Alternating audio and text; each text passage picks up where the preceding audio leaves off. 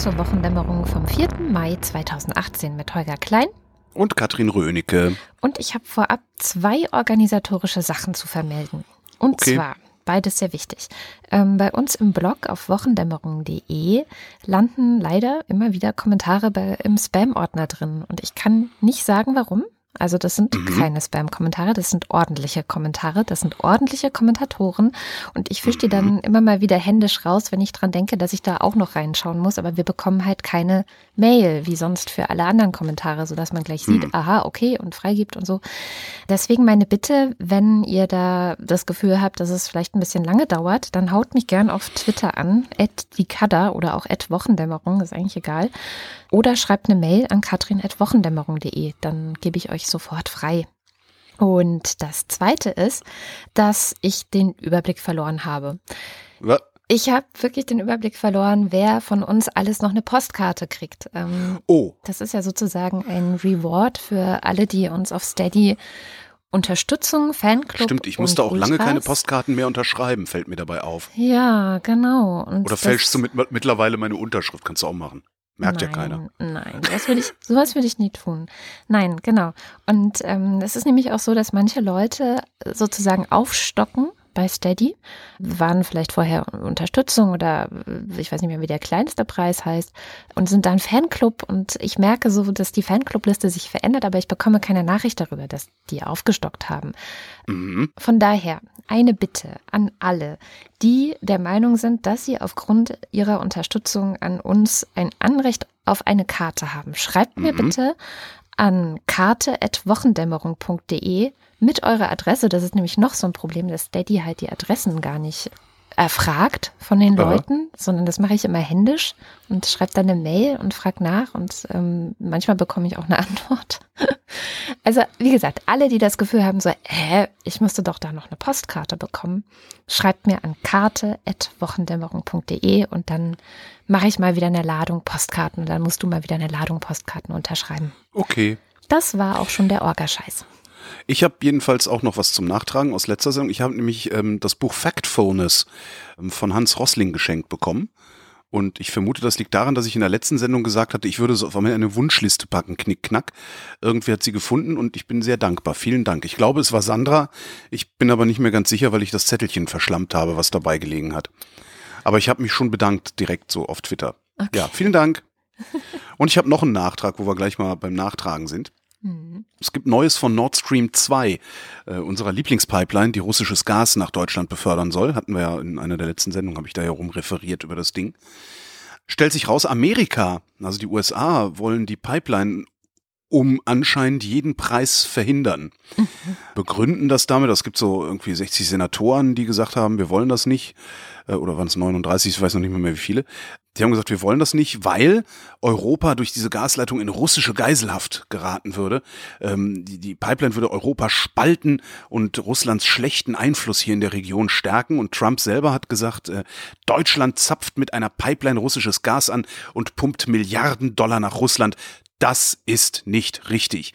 Und was sie haben ist, ähm, die haben ein Sanktionsgesetz. Damit sanktionieren sie halt so Iran, Nordkorea, Russland und sowas.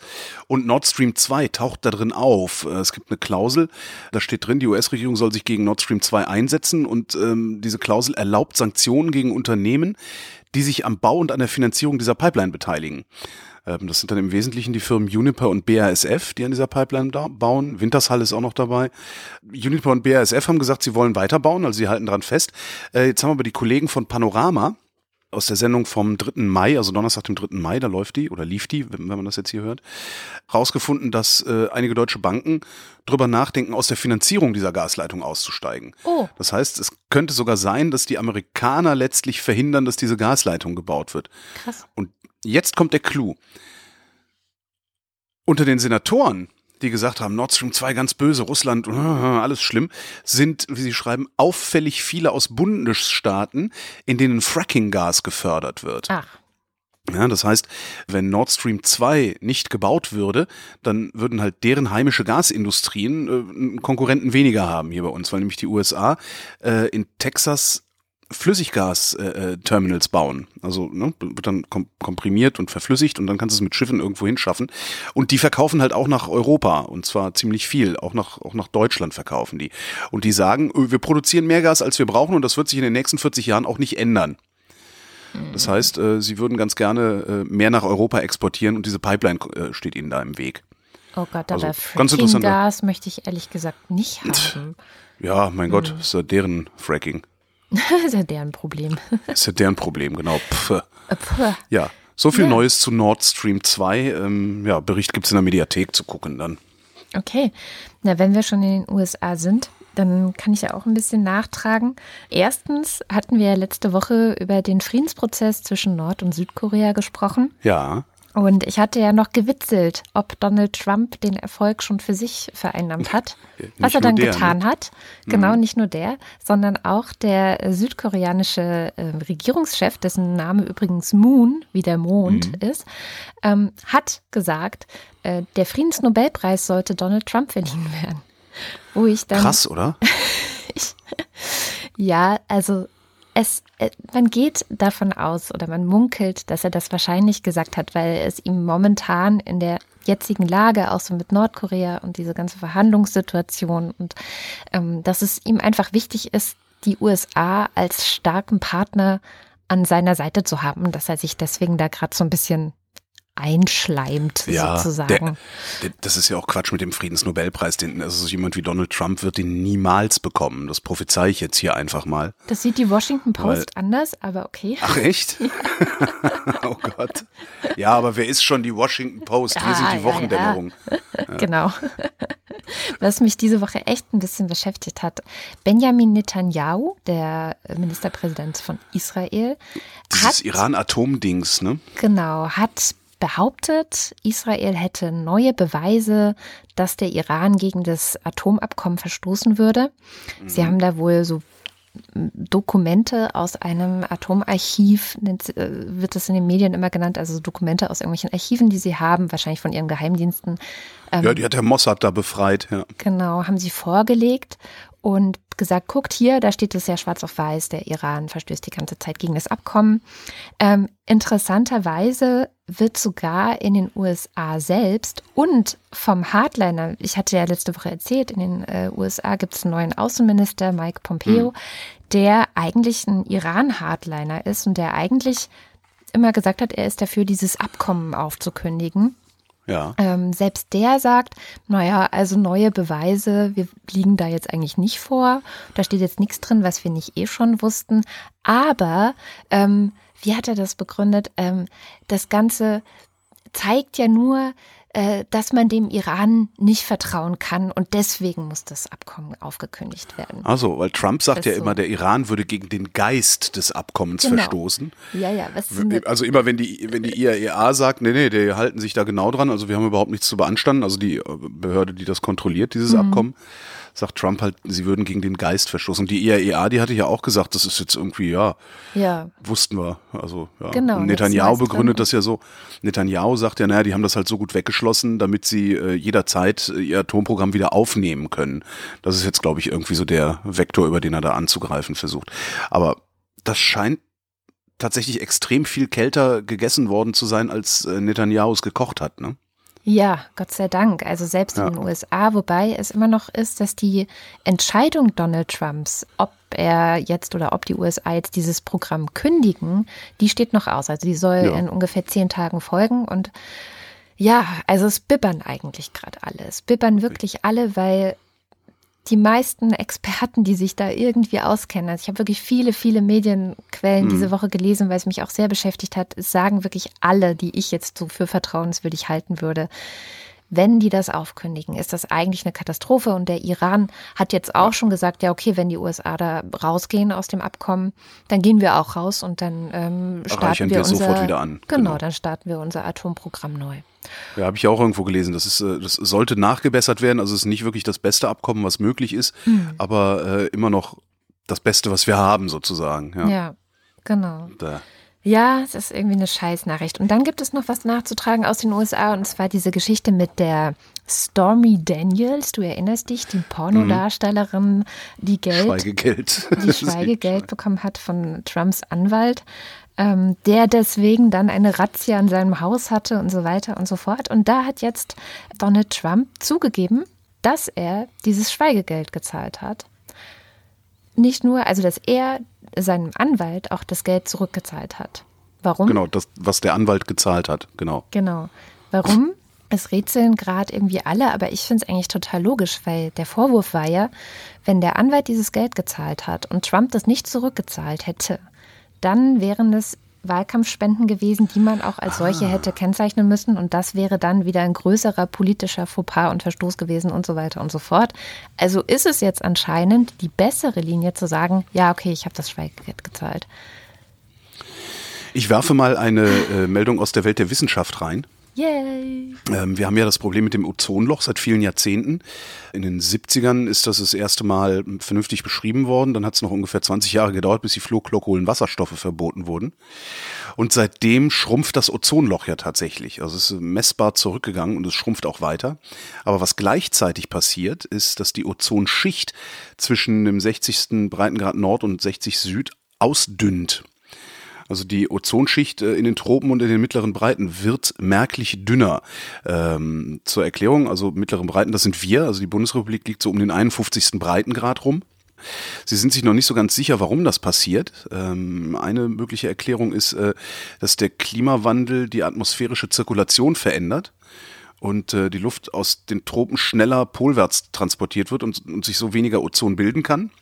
Und zum anderen benutzen wir zunehmend kurzlebige äh, Chemikalien, die äh, Ersatz für FCKWs sind, äh, weniger ozonschädlich sind, aber halt nicht völlig neutral. Und sie vermuten, dass sie einfach diese kurzlebigen Substanzen in den bisherigen Modellen nicht hinreichend berücksichtigt haben und geben dringend, äh, also mahnen dringend, mehr Sonnenschutz zu benutzen. Mhm. Weil eben die Ozonschicht dünner wird. Also äh, ja, es okay. wird, nichts wird besser. Nichts wird besser und die Ozonschicht auch nicht. Och, du bist aber heute ein bisschen negativ. Och, ich kann nicht immer noch so richtig. Ich habe ich hab nur Scheißmeldungen dabei. Es ist echt furchtbar. Scheiße. Zum Tag der Arbeit am 1. Mai zum Beispiel. Ja haben sich die Gewerkschaften zu bedingungslosen Grundeinkommen geäußert. Mhm. Und, Überraschung, sie sind dagegen. Warum? Ähm, da, da könnte ich jetzt eine Verschwörungstheorie erzählen. Ähm, Na los, her damit. Also das ist so, im Grunde ist das die Greenpeace-Verschwörungstheorie. Ne? So eine Organisation wie Greenpeace kann ja auch nicht daran gelegen sein, dass wir tatsächlich auf einer nachhaltigen Welt leben, weil dann sind sie überflüssig. Und eine Organisation hat ja auch immer einen Selbsterhaltungstrieb. Vor allen. Dingen, wenn sie groß genug ist. Und meine Verschwörungstheorie ist, naja, dass die Gewerkschaften aus Selbsterhaltungstrieb dagegen sind. Wenn man nämlich, das ist ja eins der wesentlichen Argumente am bedingungslosen Grundeinkommen, wenn man annimmt, dass sich niemand mehr ausbeuten lassen muss, ja, weil muss er halt nicht mehr, dann werden die Gewerkschaften damit auch tendenziell überflüssig, weil warum sollten sich die Arbeitnehmer noch organisieren, wenn jeder einzelne Arbeitnehmer in einer machtvollen Position dem Arbeitgeber gegenüber ist? Die Gewerkschaften sind ja dazu da, mm. überhaupt erstmal machtvoll aufzutreten. Also warum sollten die sich organisieren? Das ist so meine Verschwörungstheorie. Die Argumente, die die liefern, fand ich auch äußerst fragwürdig. Äh, Arbeit sei zentral für den gesellschaftlichen Zusammenhalt. Arbeit strukturiert den Alltag, bringt Identifikation und Kommunikation der Menschen. Das bedingungslose Grundeinkommen klingt nach einer Abstellprämie, dass Menschen, die nicht mehr gebraucht würden, mit Almosen abspeisen würde. Wo ich immer so denke, wieso Abstellprämie? Das kriegt doch jeder und wer arbeiten will, der geht ja dann arbeiten, wenn er unbedingt seinen Alltag damit strukturieren will. Ja. Und dann beste, beste, beste Scheinargument, das ich gehört habe, die Menschen sind nicht glücklich, wenn sie daheim sitzen und alimentiert werden. Sie wollen arbeiten und das möglichst qualifiziert. Ja. Was das beste Argument für ein ja. bedingungsloses Grundeinkommen ist, weil die sitzen dann ja nicht zu Hause. Auch wenn sie das Geld kriegen, gehen sie ja arbeiten, weil die wollen das ja. Das ist irgendwie alles, ich fand ich völlig Banane, was sie da äh, geäußert haben, die Gewerkschaften. Hm. Ich finde die sowieso ein bisschen Banane. Also die, da, da, passiert irgendwie so wenig. Ich bin auch mit dem Organisationsgrad der deutschen Arbeitnehmerschaft nicht zufrieden. Also die einzigen, bei denen das richtig funktioniert, sind halt die Lokführer. Also die Lokführergewerkschaft hat irgendwie so einen Organisationsgrad von 80 Prozent oder sowas. Das heißt, wenn die streiken, dann streiken die wirklich. Ja, wobei ich finde, das ist auch immer so ein bisschen, hm, die Gewerkschaften haben, glaube ich, ein Imageproblem, viel mehr, als ja. dass sie dass sie nicht nützlich wären. Also ich habe das mal Ja. mitbekommen bei einem Bekannten von mir, der ist ähm, Mitglied in der Gewerkschaft Verdi geworden, weil er Das im bin ich seit öffentlichen Jahren, ja. Genau, weil er im öffentlichen Dienst arbeitet. Und dann hat er mit seinem Chef Streit gehabt über Mhm. die Frage, ob er in Teilzeit arbeiten kann und oder nicht. Und, und tatsächlich hat er, er dann über Verdi eine kostenlose Rechtsberatung, die haben ihm dann dabei geholfen, das alles zu interpretieren, was in seinem Vertrag steht, was ihm zusteht und was nicht. Und letztendlich haben sie ihm dabei geholfen, kostenlos sein Anrecht auf Teilzeit durchzusetzen gegenüber dem Chef. Und das, ja, das, ja. ich, ich kenne da halt genauso viele äh, Geschichten, also genauso viele, wie- es gute Geschichten gibt, kenne ich auch schlechte Geschichten, so. wo eben genau diese Individualbetreuung durch die Gewerkschaft einen feuchten Kehricht genutzt hat. Das ist auch nicht wirklich, also das ist halt so ein bisschen wie beim ADAC, ne? Hm. Äh, Wir sind alle ADAC-Mitglied, weil wir selber einen Reifen nicht wechseln können. Aber der ADAC hat halt so viele Mitglieder, dass er äh, eine mächtige Lobbyorganisation ist. Und Stimmt. das willst du ja eigentlich bei der Gewerkschaft haben. Also ich nehme gerne den Rechtsschutz mit. Ich denke, ne, ich bin halt Verdi-Mitglied und denke mir, okay, wenn es Probleme gibt, habe ich da einen Ansprechpartner. Aber eigentlich sollte es uns darum gehen, dass der Organisationsgrad der Arbeiterschaft maximal hoch ist, meinetwegen auch 100 Prozent oder sowas, weil wenn nämlich in einem Betrieb nur ein Organisationsgrad von 20 Prozent ist, dann können die streiken so viel sie wollen, dann arbeitet der Betrieb halt weiter. Und beim Streik geht es ja darum, dem Arbeitgeber Schaden zuzufügen, damit er einlenkt und die Forderungen der Arbeitnehmer irgendwie akzeptiert oder Mhm. zumindest drüber verhandelt. Und das funktioniert halt irgendwie nicht. Und die Gewerkschaften, äh, ich verstehe nicht, warum die das nicht hinkriegen. Also ich kann schon nachvollziehen, also ne, diese ganze, diese ganze Harz-Reform und, und, und Agenda 2010, die ist ja auch im Wesentlichen von den Gewerkschaften mitgetragen worden, dass man denen jetzt nicht mehr unbedingt so vertraut wie noch in den 70er Jahren, äh, äh, als ein gewisser Franz Steinkühler äh, Chef der IG Metall war und solche Sachen durchgesetzt hat wie die Steinkühlerpause. Ja, die haben halt einfach mal ja, gewerkschaftlich durchgesetzt, ja, alle Stunde fünf Minuten Pause für jeden. Solche Sachen halt. Ähm, das würdest du heute halt überhaupt nicht mehr hinkriegen. Also den Vertrauensverlust kann ich schon verstehen, aber dass sie nichts dafür tun, das Vertrauen wieder zu gewinnen, das kapiere ich nicht. Aber vielleicht gucke ich auch einfach nur in die falsche Ecke, weil ich gucke halt nach Verdi, äh, ich bin Medienmensch, äh, für uns ist Verdi zuständig. Vielleicht sieht es bei der IG Metall dann doch ein bisschen besser aus, insbesondere in den, in den Industrieregionen. Kann ich so gut nicht beurteilen. Aber immer wenn ich höre, Gewerkschaften hätten gerne sechs Prozent mehr und kriegen dann zwei, denke ich, ja, da habt ihr aber irgendwas falsch gemacht. Vielleicht können wir das ja tatsächlich auch nochmal an die Hörerinnen und Hörer rausgeben, weil das hat ja neulich so super funktioniert mit den Mieten. Mhm. Als du gefragt hast, ähm, wie, wie wohnt ihr denn, wie sind denn die Mieten bei euch? Weil wenn wir gerade so zwei völlig verschiedene Erfahrungen mit Verdi zum Beispiel haben, vielleicht ja, Ja. könnt ihr ja mal schreiben, was, was ihr so für Erfahrungen mit den Gewerkschaften habt und ob ihr die für sinnvoll erachtet oder ob die sich reformieren, revolutionieren sollten und wenn ja, wie? Fände ich mal ganz interessant, weil ich finde auch Gewerkschaften, also für mich persönlich ist es so ein, ja, so eine graue Instanz, die mir nichts sagt meistens und Mhm. mir auch relativ egal ist. Ja, man kümmert sich nicht so drum. Ich sage, es ist Ja. wie mit dem ADAC. Du bist da Ja. Mitglied und das ist halt ein Verein, der in deinem Namen handelt, in deinem Namen Politik mitzugestalten versucht. Und du bist halt einfach nur froh, dass du, wenn du eine Panne hast, anrufen kannst. Und Genau. das ist eigentlich nicht richtig. Eigentlich müsste man denen auf den Sack gehen. Ich bin Mitglied im ADAC und ich bin mit der Politik, die die da machen, überhaupt nicht einverstanden. Also müsste ich eigentlich mal meinen faulen Arsch in Bewegung setzen und ähm, von meinen Rechten als Vereinsmitglied Gebrauch machen und Mehrheiten organisieren und was man halt so macht. Ne? Tja. Aber ich weiß nicht, ob das beim ADAC überhaupt möglich ist. Wo wir bei Geld sind, ähm, es gibt neue Zahlen zur Einkommensverteilung, natürlich auch zum Tag der Arbeit. 18 Prozent aller sozialversicherungspflichtig Vollzeitbeschäftigten, also jeder fünfte normale Arbeitnehmer, ne, 40 Stunden Woche, verdient weniger als 2000 Euro brutto im Monat. Wow. Zwei brutto sind ungefähr 1300 netto, etwas mehr, 1350 sowas in der Ecke. Und jetzt zahl davon mal Miete in einer Stadt wie Berlin oder in einer Region wie irgendwo rund um München oder weiß der Geier was. Und zahl davon mal Rente, ne, deine gesetzliche Rente. Also du hast halt 1370 netto, äh, davon zahlst du dann, weiß ich nicht, 600, 700 Euro Miete. Dann bleibt nicht mehr allzu viel übrig. Dann hast du noch irgendwie 700 oder sowas zum Verkonsumieren für Fahrkarten und Klamotten und sonst wie was. Das heißt, du bist kaum in der Lage, also mit, mit so einem Einkommen. Und 2000, das sind jetzt 2000 brutto. Viele verdienen auch weniger als diese 1300 netto, aber ich bleib da mal beim Rechnen.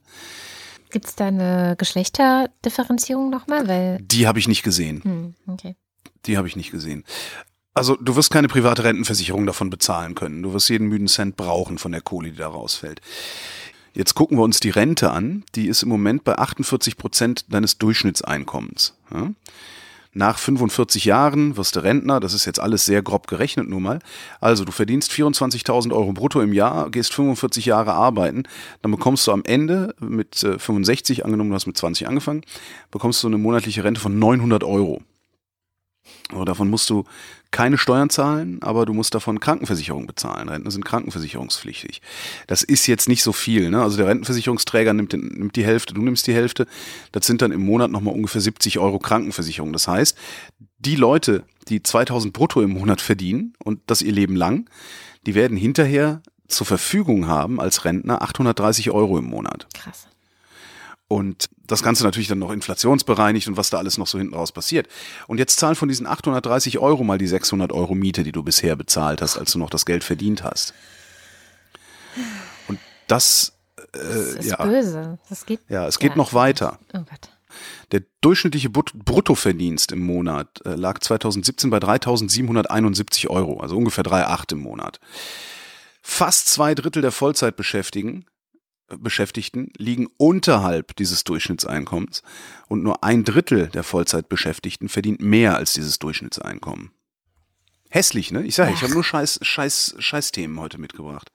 Aber ich wollte das nur noch mal in Erinnerung rufen, wie das ich, ich finde das einen unerträglichen Zustand, wirklich. Krass. Also wirklich unerträglich. Und das, man kann das ändern. Man kann das ändern durch meinetwegen auch Steuergesetzgebung, man kann das ändern durch Umverteilung. Man kann das aber auch ändern, indem man sagt, naja, wie wäre es denn, wenn wir vielleicht mal einen Mindestlohn zahlen, der nicht 8,84 ist, sondern, keine Ahnung, 15 Euro die Stunde oder irgendwie sowas. Jetzt schreien dann natürlich alle wieder auf, das wirkt die Wirtschaft ab und so. Aber äh, was 830 Euro Rente im Monat zu kriegen, wirkt die Wirtschaft genauso ab, nur halt erst in 30 Jahren. Krass. Krass. Ja, ja, ja, ich habe schlechte Laune. Okay, dann äh, komme ich, dann komme ich jetzt direkt mit. Eigentlich wollte ich sie am Ende der Sendung bringen, weil es so lustig ist. Ich bringe die Meldung der Woche. Oh, Karottensüchtige Kängurus gehen auf Touristen in Sydney los. äh, Karottensüchtige Kängurus gehen auf Touristen los. ja, ist jetzt die Frage, wer hat die angefixt? Die Touristen. Nee, die Kängurus. Naja, ja, Also ja, warum sind nein, die auf einmal karottensüchtig Das waren geworden? die Touristen, das meine ich mit. Das war die Antwort auf deine Frage. Die Touristen haben die angefixt. Also das so. Ganze ereignet sich auf dem Gelände eines Krankenhauses irgendwo bei Sydney. Und ähm, da ist halt so mehrere Dutzend wilde Kängurus hopsen da halt so rum und sind halt die Touristenattraktion. Und da pilgern jede Woche tausende Touristen hin, weil es eben das Wappentier Australiens ist und weil man mal Kängurus gesehen haben will. Und Mhm. obwohl extra überall Schilder stehen, dass man sie nicht füttern soll, füttern die die natürlich, weil Touristen sind doof, ne? Wissen Ja. wir ja. Ist so. Und Menschen sind doof. ja, und jetzt sind die eben mittlerweile so versessen darauf, gefüttert zu werden. Also sind offenbar, liest man zumindest so in den Medien, karottensüchtig. Also wollen. Da, da muss doch mal Wissenschaft gemacht werden. Also was ist denn in Karotten drin, das Kängurus so, so durchdrehen Ich lässt? weiß auch nicht. Ich habe echt gedacht, so karottensüchtig? Ich meine, vor Ja. ein paar Jahren gab es mal irgendwie eine Lieferung Bananen für Aldi, wo Koks drin war. Das kann ich, aber Karotten. Ja, also eigentlich ist es keine so lustige Nachricht, um jetzt mal wieder ein Ich bisschen. find's, ich find's äh, gut. Ja, na Ja. gut. Auf Twitter meinte jemand, ähm, zitierte so die Meldung und schrieb nur, es geht los. Genau, es geht los. Genau. genau. Die Prepper hatten recht. Genau. Ähm, Wenn du zum Arzt gehst, so als gesetzlich Versicherte, ne? Jetzt kommt wieder so eine Scheißnachricht, oder? Ja, ich, heute, heute gebe ich es euch dreckig. Wenn du zum Arzt gehst und als gesetzlich Versicherte wirst halt behandelt, alles ganz normal und dann sagen Ärzte ganz gerne mal sowas wie, ja, wollen wir nicht nochmal einen Ultraschall vom hm, hm machen, das ist gut für hm. hm. Das sind die sogenannten Igel-Leistungen, individuelle Gesundheitsleistungen. Stellt sich raus, die sind für einen Arsch. Das äh, ist ein Freund von mir ist äh, Lobbyist in einer großen Krankenversicherung. Und der sagt das schon seit Jahren. Der sagt mir jedes Mal, also wenn ich sage so, ja, müsste ich eigentlich auch mal machen, sagt er, nee, ist eine Igel-Leistung, brauchst du nicht zu machen. Geh mal davon aus, dass äh, alle Igel-Leistungen nichts bringen. Ja, davon kann man ausgehen und dann kann man sich angucken, ob vielleicht doch eine mal notwendig wäre oder sowas. Das kann man sich auch ganz gut angucken. Es gibt nämlich den sogenannten Eagle-Monitor, eagle-monitor.de. Da kannst du einfach eintippen, Mammographie oder sowas. Ähm, und dann sagt dir das Ding, was das taugt und was das nicht taugt, äh, was der Arzt dir da aufquatschen will. Jedenfalls ähm, hat der medizinische Dienst der Krankenkassen jetzt mal geguckt, äh, was bringen denn diese ganzen Eagle-Leistungen? Und äh, hat herausgefunden, dass sie in vielen Fällen mehr schaden als nutzen. Was? weil sie sich eben orientieren äh, nicht am medizinischen Nutzen, sondern an den Vorlieben einzelner Arztgruppen, Aha. ich zitiere, Ja. und an den Umsatzinteressen der Praxen. Da geht's um eine Milliarde, die gesetzlich Versicherte zusätzlich ausgeben jedes Jahr. Ja, Krass. Laserbehandlung für Krampfadern, Reiseimpfung, Augeninnendruckmessung ist so ein ganz beliebtes Ding. Immer wenn du beim Augenarzt bist, wollen sie dir das erzählen. Und die äh, Ärzte, oder wie nennt man das, die Arztkategorien, nee, wie nennt man das denn?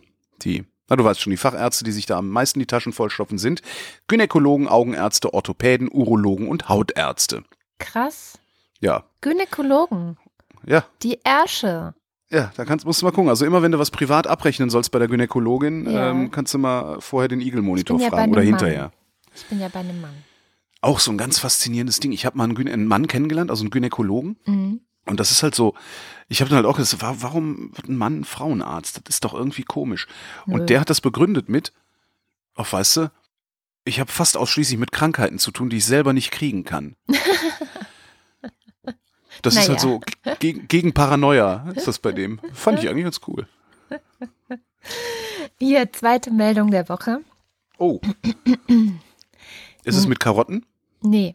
Okay. Nahles setzt Historikerkommission ein, die herausfinden soll, was das S in SPD bedeutet. Das vom Postillon. Ja, Okay. aber ich musste sehr lachen, als ich das äh, vorhin gelesen habe. Ich dachte so, ja, das bringt auch mal wieder. Der Postillon hat so eine schöne Art, alles einfach in eine Überschrift zu packen.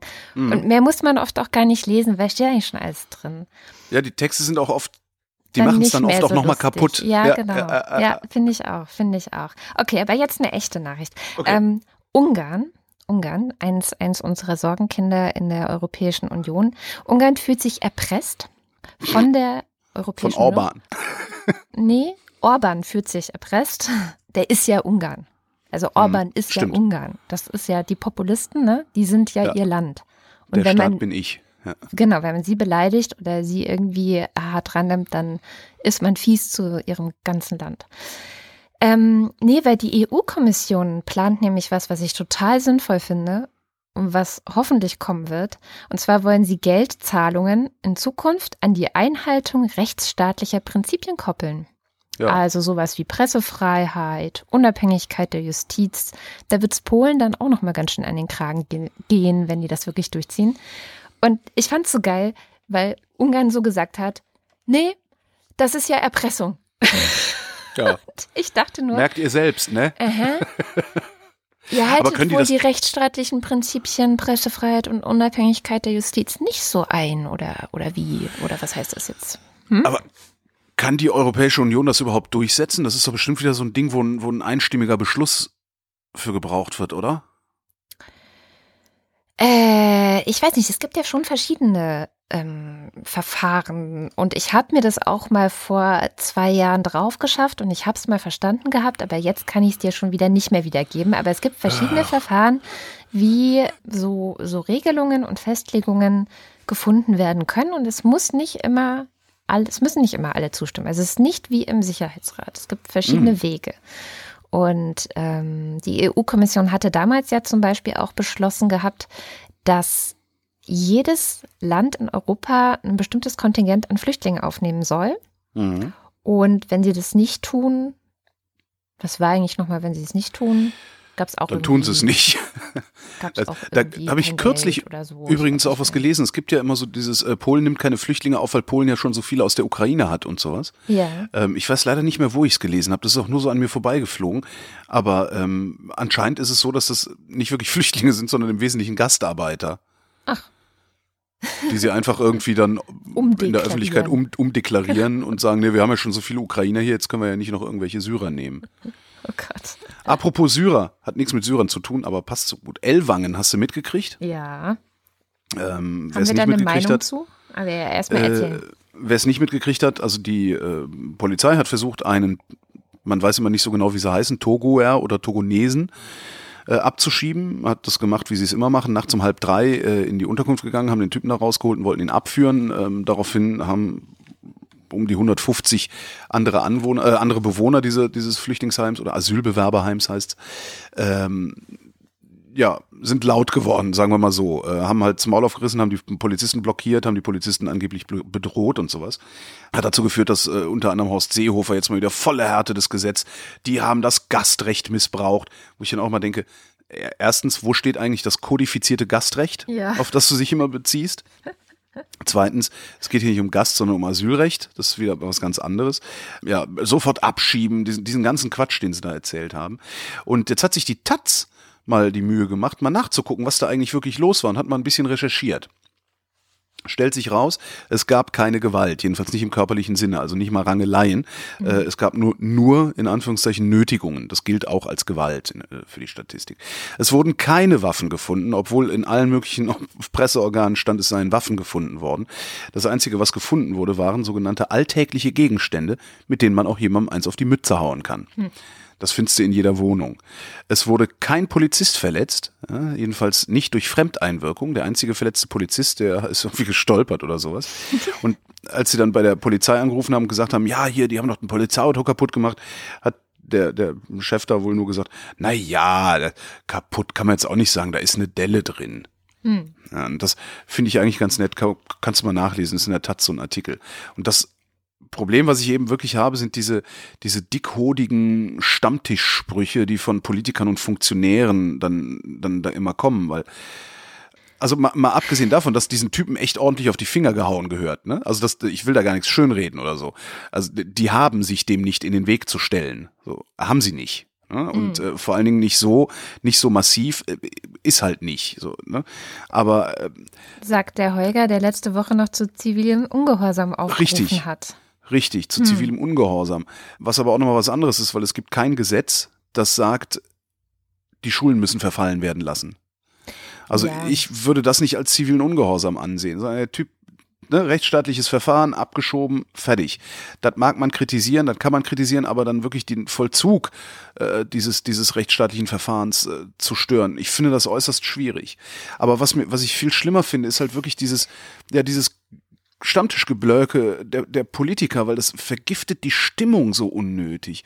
Also das bringt überhaupt nichts. Ich weiß nicht, ob du die Zahlen gesehen hast aus Bayern für diese Woche. Hm. Sonntagsfrage. AfD 12 Prozent, äh, CSU keine absolute Mehrheit mehr. Also die müssen entweder GroKo oder Schwarz-Grün machen oder halt Schwarz-Blau. Trotz der ähm, Kruzifixe. Trotz der Kruzifixe. Und das, das ist so. Und dem ganzen rechten Gelaber. Hat auch nichts genau. genutzt. Und das, jetzt, jetzt kommt nämlich das Problem, weil du sagtest, haben wir da eine Meinung zu. Ich habe da nicht wirklich eine Meinung dazu. Also ich sehe einfach nur, dass da die Stimmung vergiftet wird. Weißt du, als wäre es nicht, als wäre es nicht irgendwie schon schwer genug, diese ganzen Menschen einfach zu handeln, einfach nur mit denen umzugehen, ja, durch die Verfahren, durch medizinische Untersuchungen, irgendwie Unterbringung, diesen ganzen Scheiß, das ist schon anstrengend genug. Und dann kommen so Seehofer-Typen noch um die Ecke und demotivieren noch den Teil der Bevölkerung, den, den, den wohlwollenden Teil der Bevölkerung irgendwie noch zusätzlich. Und mein Problem tatsächlich gerade ist, ich verstehe nicht mehr, warum das überhaupt gemacht wird. Warum machen die das?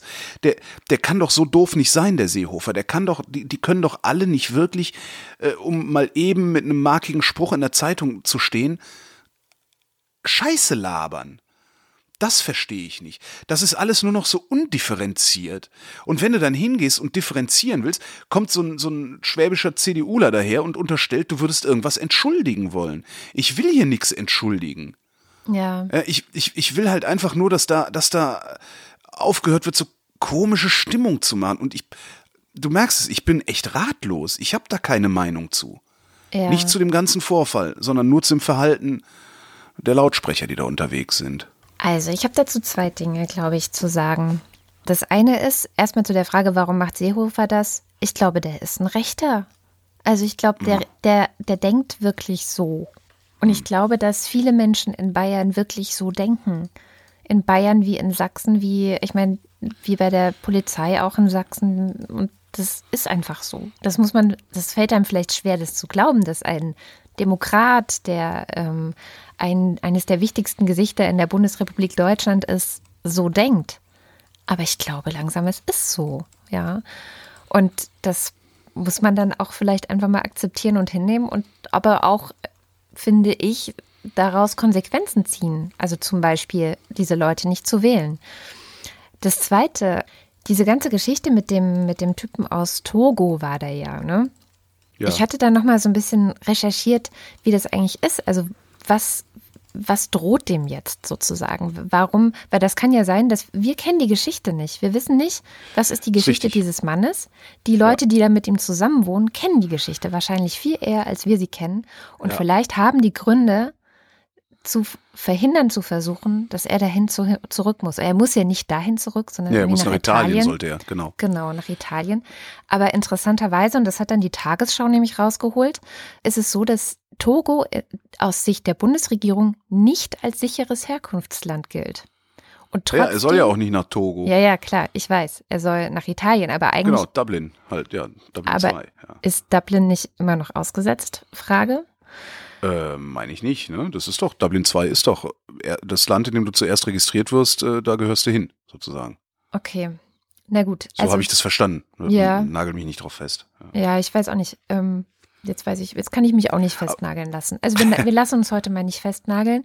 Okay. Aber es ist schon interessant, also so dieser Hintergrund bei der Tagesschau, dass 90 Prozent, mehr als 90 Prozent der Anträge, die von Leuten, also Asylanträge, die von Leuten gestellt werden, die aus Togo kommen, werden abgelehnt.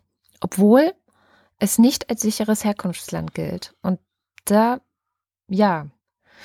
Also das, das macht mich wie dann auch so ein bisschen sein? ratlos. Ja, genau. Wie kann das eigentlich sein? Wie funktioniert das eigentlich? Nein, also werden die abgelehnt, weil die Leute also sind das, reisen die in die Bundesrepublik ein und stellen hier zum ersten Mal den Antrag oder sind das halt alles so Typen wie der da in, in äh, Elwang, der schon in Italien angekommen ist, aber einfach unbedingt weiter nach Deutschland wollte? Das wäre ja, glaube ich, das ist die Frage das, die dahinter, entscheidende oder? Frage dahinter, das stimmt. Ja, das stimmt. Naja, aber das war das. Und, und dann wirklich woran mich die ganze Geschichte erinnert hat, und das, ich hoffe, das klingt jetzt nicht irgendwie verharmlosend oder so, oder irgendwie, also ich finde es auch falsch, aber ich bin so ein Stück weit halt auch gewohnt. Ich meine, ich lebe in Berlin-Friedrichshain. Und was haben wir hier mit dieser Rieger Straße und diesen ganzen besetzten Häusern? Was gab es immer für ein Bohai? Was haben sich die Leute gewehrt? Was die Auseinandersetzung mit der Polizei und, und, und. Und natürlich, ähm, wie gesagt, ich heiße das auch nicht gut, wie das immer gelaufen ist und so.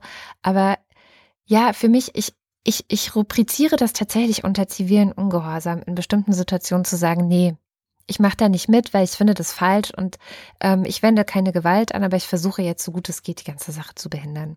Also da bin ich irgendwie wahrscheinlich, dann werden sich jetzt wieder alle aufregen, äh, die Katrin Röniger hat gesagt. Nee, das, das, ähm, die Katrin Röniger hat gesagt, die sollen ihr Gastrecht missbrauchen. Aber es gibt ja, wie du schon sagtest, kein kodiziertes äh, kodifiziertes Gastrecht. Gastrecht. Was ganz interessant ist, ist, ähm, dass natürlich es ist, also die, die Diskrepanz zwischen unserer Blickwinkel darauf ist, dass ich den Jungs da in diesem Asylbewerberheim nicht die gleichen Rechte einräume wie den Jungs, die in der Rigaer Straße wohnen. Ja. Du aber schon.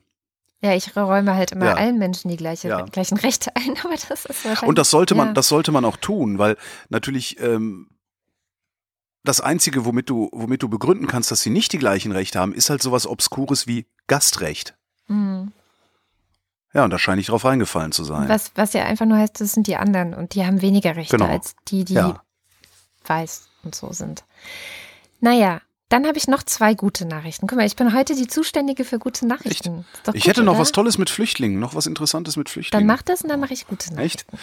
Bashar al-Assad, der Präsident von Syrien, hat ein Gesetz erlassen, ein Gesetz zum Wiederaufbau des Landes. Da werden in jedem Bezirk jetzt Ämter geschaffen für den Wiederaufbau, dann wird ein Bebauungsplan erlassen und nachdem der erlassen wurde, müssen die Besitzer von Landhäusern und Wohnungen ihre Eigentumsrechte nachweisen. Und dazu haben sie 30 Tage Zeit. Okay. Ja, mach das mal, wenn du aus deinem Land geflohen bist. oh Gott. Der enteignet sozusagen. Der enteignet, ja genau, der enteignet die Leute, die aus dem Land geflohen sind. Der will Krass. die nicht wiederhaben. der will die nicht wiederhaben und äh, mhm. die sitzen dann halt irgendwo äh, da in der Ecke, also Türkei, Jordanien, Irak, äh, Libanon, wo die alle untergekommen sind, weil das bisschen Syrer, was wir hier haben, das ist ja nix. Mhm. ist ja halb Syrien ist ja auf der Flucht, wenn nicht sogar noch mehr. Krass. Ah, krass, oder? Und ähm, der norwegische Flüchtlingsrat sagt, äh, zwei Drittel der Flüchtlinge, der syrischen Flüchtlinge, äh, die im Ausland leben, haben in der Heimat ein eigenes Haus oder eine eigene Wohnung. Das heißt, sie haben dann, wenn das durchkommt, 30 Tage Zeit dahin zu fahren und ihre Ansprüche geltend zu machen, was dann auch nochmal zusätzlich schwierig ist, weil äh, das alles irgendwie nicht so wie bei uns schön in Grundbuch, in Grundbücher eingetragen ist und all sowas.